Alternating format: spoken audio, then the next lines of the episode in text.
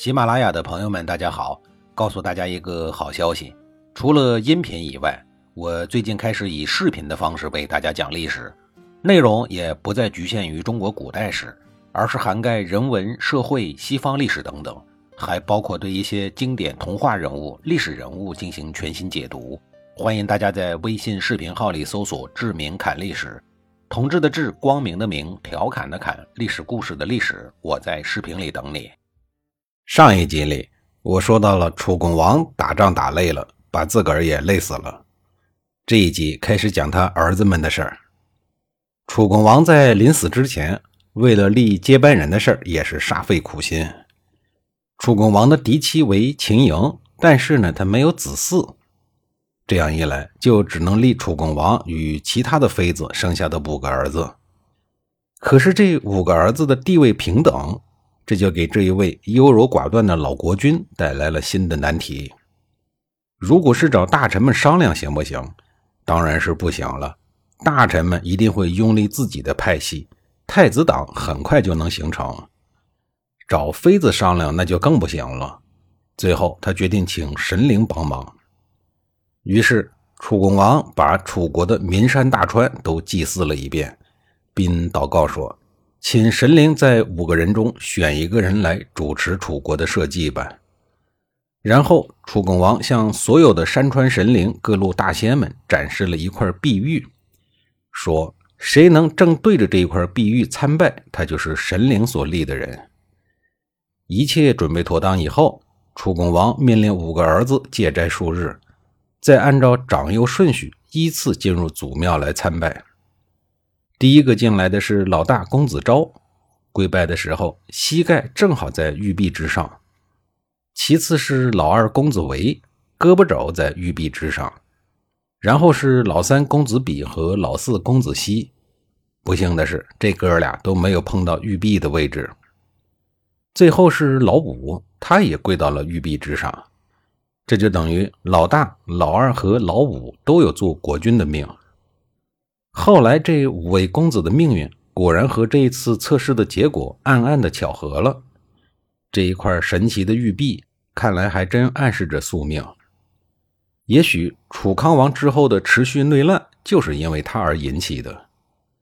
公子昭年龄最大，跪得又准，毫无争议的登上了国君宝座，是为楚康王。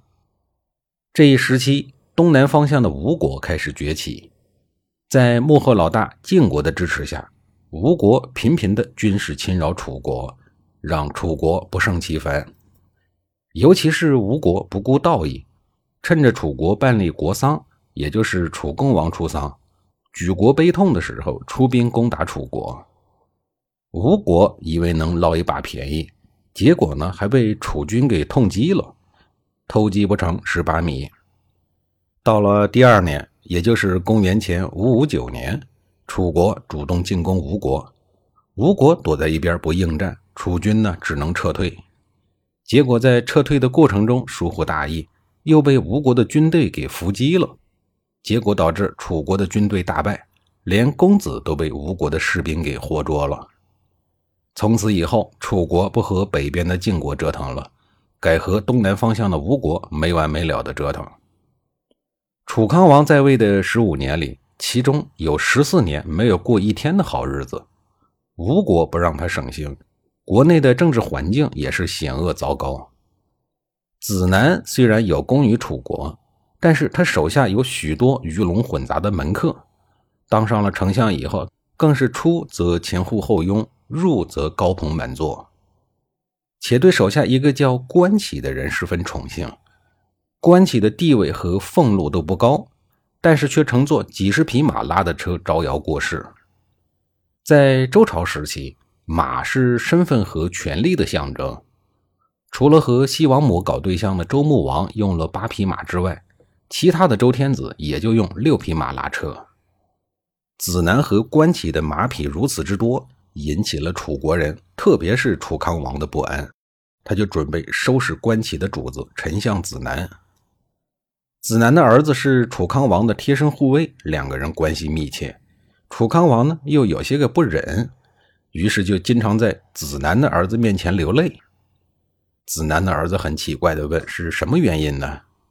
楚康王就说：“你父亲为人不善，你是知道的。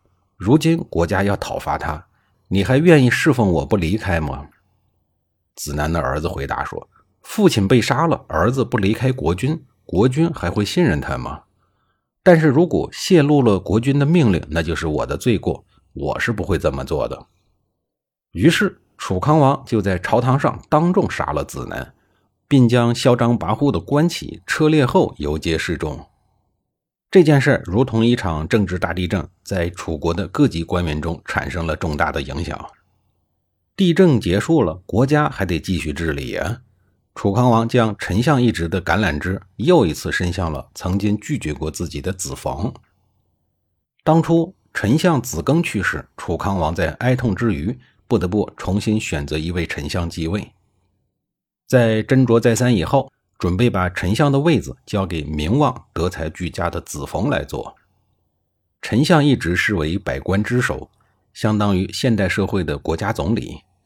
楚国的丞相官称叫令尹，是占据一人之下、万人之上的高位，是无数有志于仕途的官员们趋之若鹜的目标。很少有人不想做丞相的。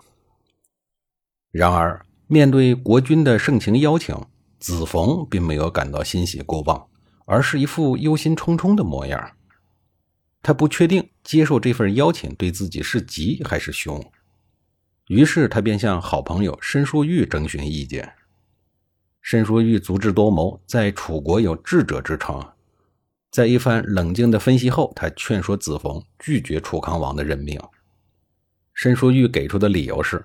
朝堂上的宠臣权臣很多，而楚康王又很年轻稚嫩，国中的局势又复杂微妙。丞相作为百官之首，假如有一招不慎，就会有杀身破家的风险。子冯听了以后连连点头，他决定不接受楚康王的任命。可是明着拒绝是不行的，得讲究一些歪门邪道。子冯回到家以后就开始装病，时值盛暑。子冯在地下室里放了一堆冰块，又设置了一张床，然后裹上了棉衣皮袍，躺到了床上，怎么也不吃东西。可是冰窖里边即使再凉快，但也绝非久居之地，时间一长很容易得感冒。然而子冯要的就是这种结果，他便对家里人讲，自己多穿两件厚棉衣，外面再套一身皮袍子，完全可以应付。不管家里人如何的苦劝，子冯终于还是搬进了冰窖中。整个夏天都没出来一步，吃喝拉撒全在里边解决。为了尽可能减少活动，他摆出了一副冬眠的架势。如此一番自虐，子冯终于把自己折腾的是瘦骨嶙峋，仿佛得了不治之症。楚康王派了一个医生前去探视，医生回来禀告说：“瘦是够瘦了。”不过血气正常，并无大碍。眼毒的医生似乎猜到了子冯是在装病。朝中的群臣听到了子冯的情况以后，都嘲笑他是个疯子，断定他肯定是得了神经错乱的怪病。这样的人根本不适合做丞相。楚康王大感失望，无奈只好任命子南为丞相。子冯由此躲过了一劫。谁能想得到，仅仅一年之后，子南就死于朝堂之上。他也是死有余辜，只能怪自己行事张扬，害得门客都跟着狐假虎威、气焰嚣张。但是子冯躲得了初一，却躲不过十五。现在子南已经死了，你的身体又痊愈了，你总不能再用阴谋诡计来欺骗楚康王了吧？要是那样的话，自己和整个家族都有性命之忧。无奈之下，他只好接受了任命。下一集里，我继续给您讲子冯上任后的事儿。